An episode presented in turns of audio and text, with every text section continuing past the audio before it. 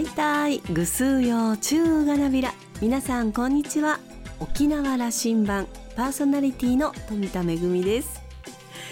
2023年ももうすぐ終わりますけれども皆さん年の初めに立てた目標ってどのぐらい達成しましたか？私はまあちょうど半分ぐらいかなと思います。頑張れる分は頑張ってでもできなかったことは無理しすぎずまた来年頑張りたいなと思っています。ちなみに今日大安なんですよね。1年の結びが大安ってちょっと気分がいいですね。さあ2023年最後の沖縄羅針盤です。どうぞお付き合いください。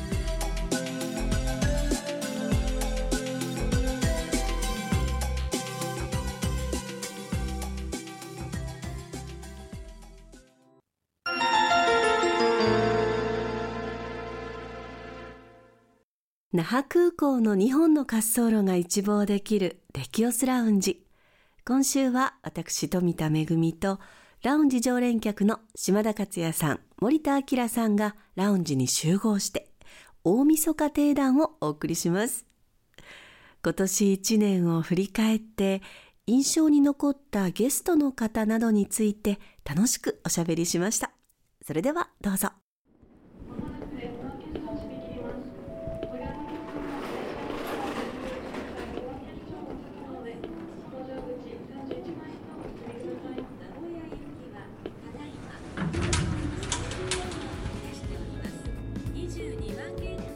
大晦日寿司の夜の沖縄羅針盤は我々三人で話しましょうね。富田恵さん森田明さん。はいよろしくお願いします、はい、よろしくお願いします。今年も沖縄羅針盤やってきましたね。一年間通すことができました、あっという間に大晦日ですね、うん、早いですね。こんなに一年って早いんでしたっけ？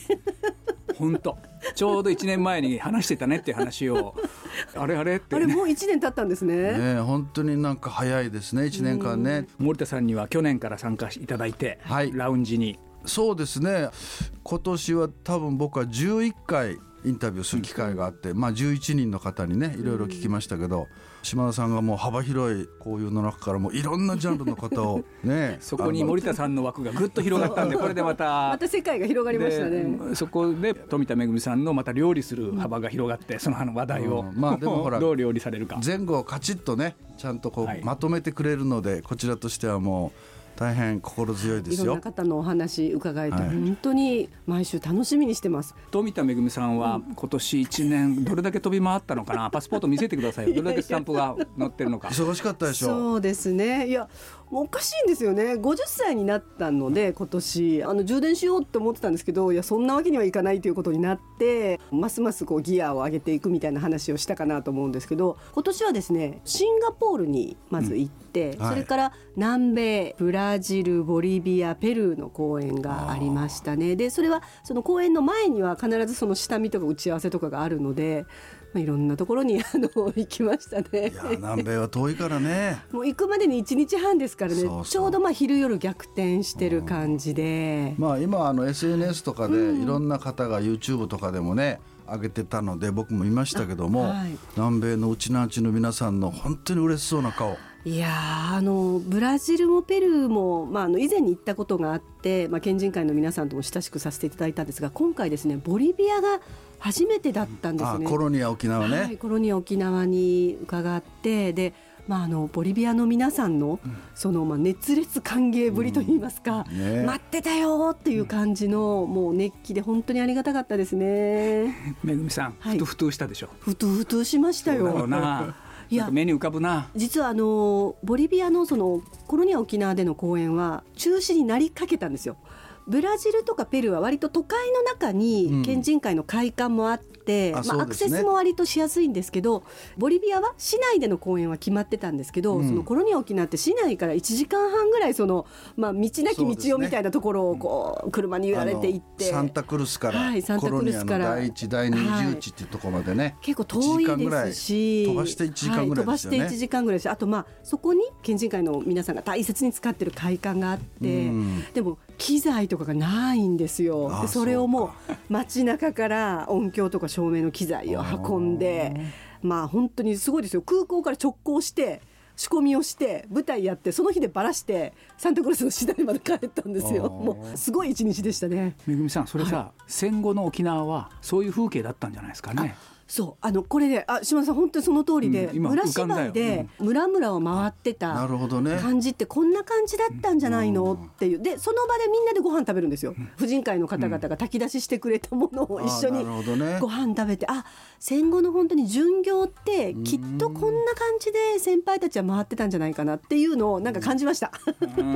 いい経験でした本当に。ボリビアの地図に沖縄っていうのがねちゃんとあるんですよねそこは、ねえ。コロニア沖縄。しあとスタッフが仕込みをしてる間にキャストの皆さんその会館横に資料館があって先人たちがどうやってこのジャングルを切り開いて、どんな思いでこの豊かな現在をね作り上げたかっていうのをみんなで見ながら公演に臨めたので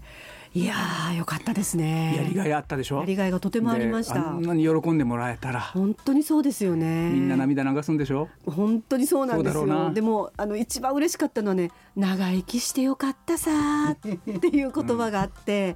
私たちも本当にあの琉球芸能に携わって皆さんにお届けできてよかったなと思いました。ただ遠いですね。本当にこういうとこまでうちのアンチュがやっぱり船に乗って行ったんだって思うの。2023年の今でうん。もこんなに遠いのに、本当そうですよね。2023年の沖縄羅針盤を振り返ってみようと思うんですけどね、はい。森田さんどなたかゲストをピックアップしてこういう話だったねっていう話を。そうですね、まあ、ワールドカップバスケットのね、今年沖縄で、盛り上がりましたよ、はい、アリーナであったので、象徴的な1年だったんですけどそのまあいわゆる裏方でね頑張ったあの彦さんという沖縄県のバスケットボール協会の会長さんにインタビューすることができて。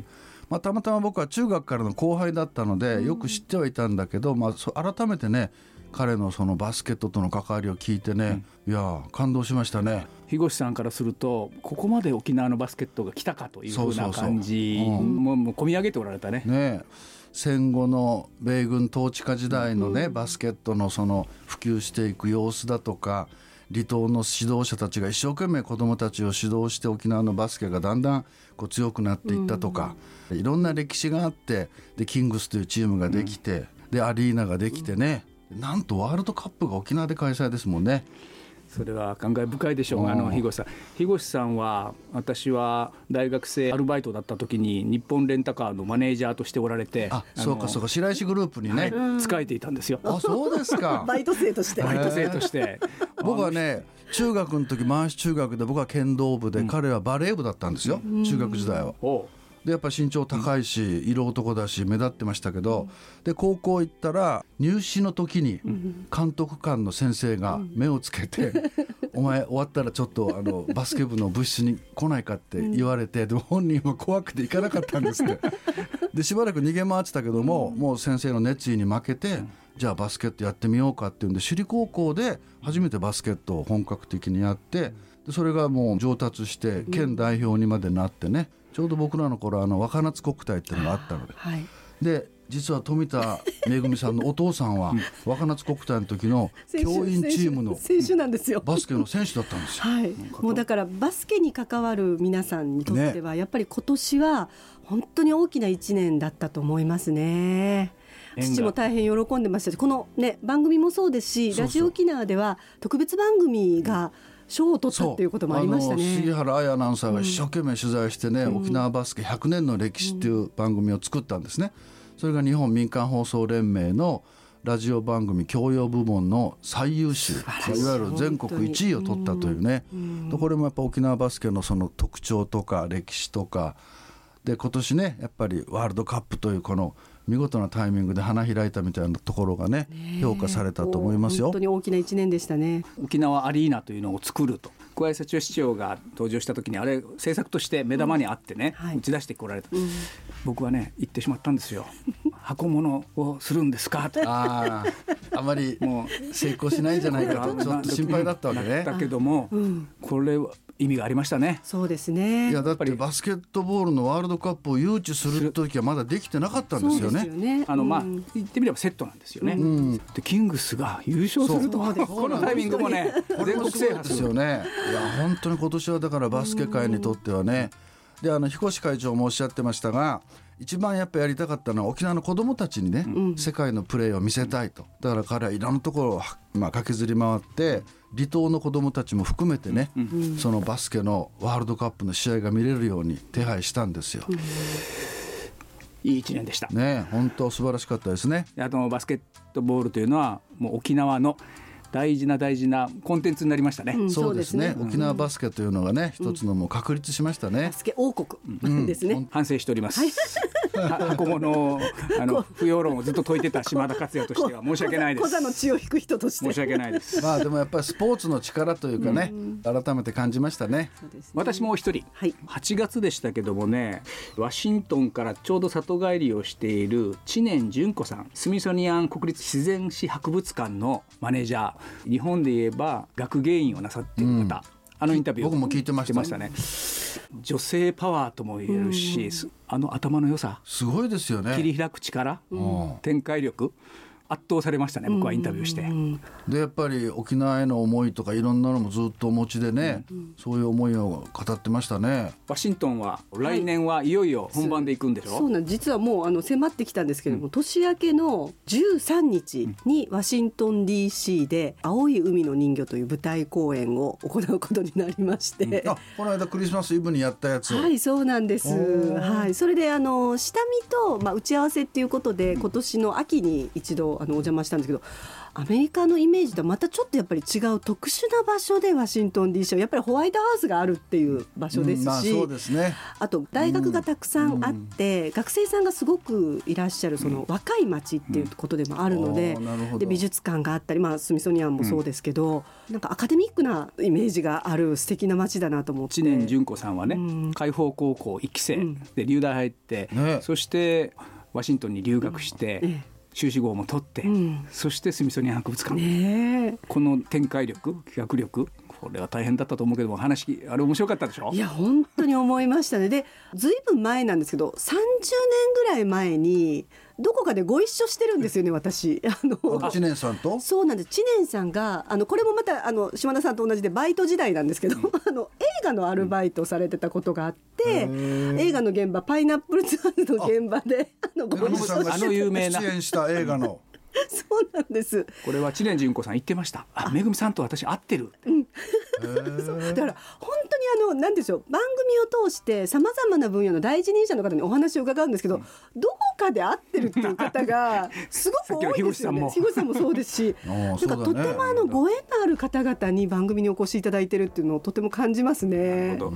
知念純子さんはね、ん。もうワシントンでそういうベースを開かれてそしてずっとあの人はね、うん沖縄を持ってるよ。うん、私がもう50をなった頃から沖縄への思いが出てくるでしょうと言ったら言葉詰まりましたからね。沖縄のことを語り始めると。なんかややるんですきっと。あとワシントン市内の大学に沖縄コレクションっていうその沖縄に関する蔵書を持ってる大学なんかもあったりして、皆さんそれぞれひ一つ一つの活動は小さいかもしれないんですけどそういうなんていうんですかね沖縄をこう発信していく沖縄の声を世界に発信していくっていう思いのある方々がいらっしゃる場所っていうような感じがして、うん。一番でもホワイトハウスがデーンとあるわけなので対峙してる場所でもあるわけじゃないですか、まあ、基地問題なんかで言わせると、でもそれでも沖縄の文化だったり歴史なんかをこうそれでも発信していくっていう思いのある人々思いを寄せてくださる人々と一緒に、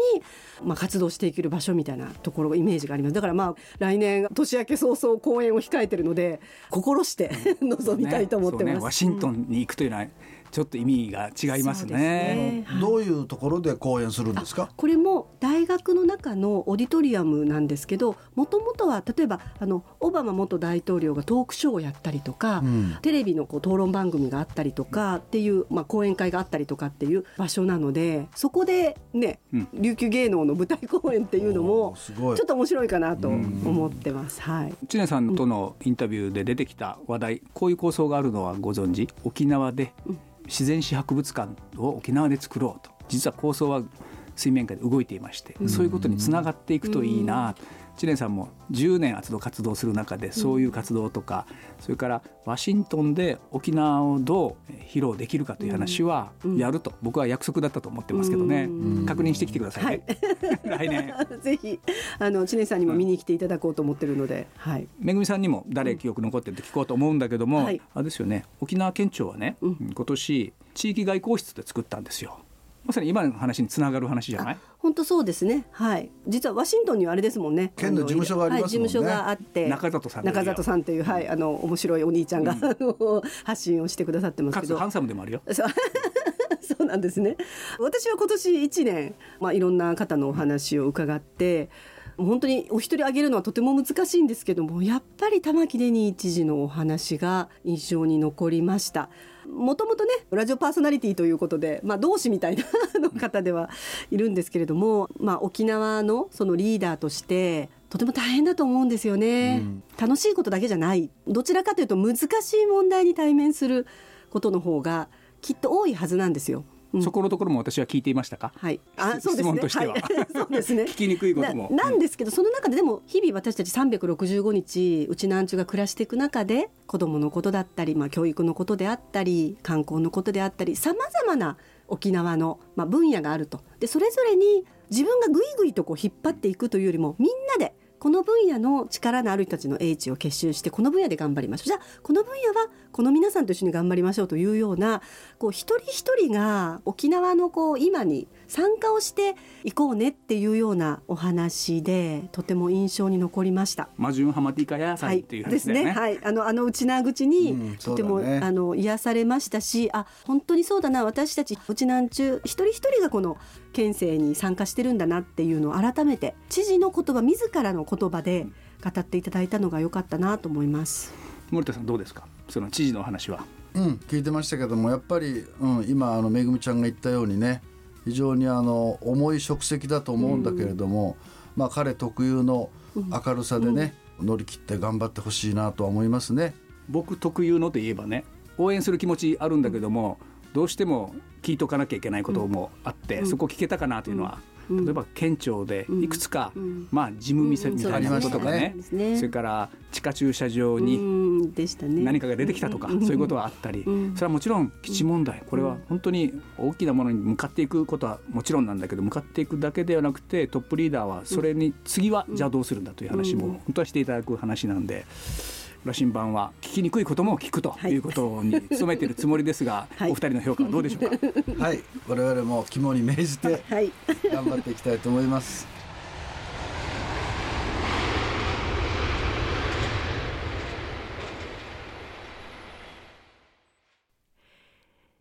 ラウンジ常連客の島田さん、森田さん。普段はレキオスラウンジにゲストの方をお招きして、それぞれでおしゃべりをしていますので、まあ、同じ番組に携わっているとはいえ、こうして3人が顔を揃える機会ってそんなにたくさんないんですよね。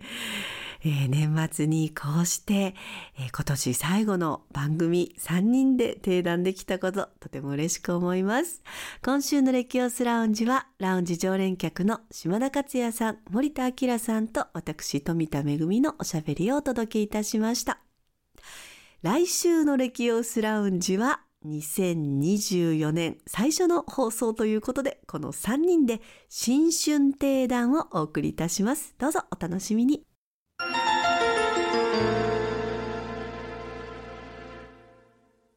めぐみのあしゃぎだよりのコーナーです。今年の富田の舞台業をちょっと振り返ってみたいと思います。夏にはシンガポールに出かけまして、バルーンと琉球芸能のコラボレーション作品、ルンルンバルーン琉球舞踊をお届けしました。3日間で7公演というハードスケジュールだったんですけれども、美味しいドリアンもいただいてまいりました。9月にはブラジル、ボリビア、ペルーの南米ツアー、軍がち、くんがちを携えてですね、行ってまいりました。地球の反対側。現地の県人会の皆さんにですね熱烈歓迎していただきまして皆様の全面的なご協力のもと、まあ、うちなーんちゅの皆さん日系の皆さんそして現地の皆さんに舞台をお届けしました。私たちの公演だけではなくて県人会の皆さんを中心にオープニングアクトを務めてくださいまして現地でのエイサーとか琉球舞踊とか歌三線空手など、えー、現地で琉球文化を紡いでる皆さんと交流できたのも大変いい思い出です。11月1日には琉球歴史文化の日の記念イベントで、えー、大人キャストと子供キャスト力を合わせて舞台をお届けしました。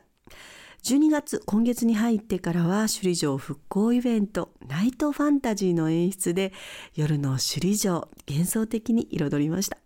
そしてつい先週になりますけれども、クリスマスイブには琉球芸能ファンタジー青い海の人魚の公演をお届けいたしました。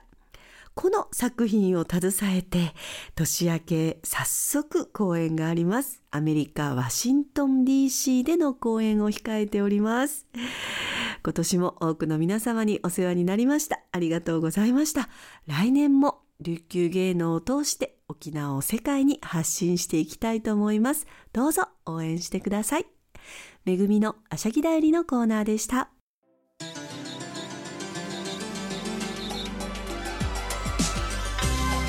沖縄羅針盤の過去の放送音源はポッドキャストでも配信中です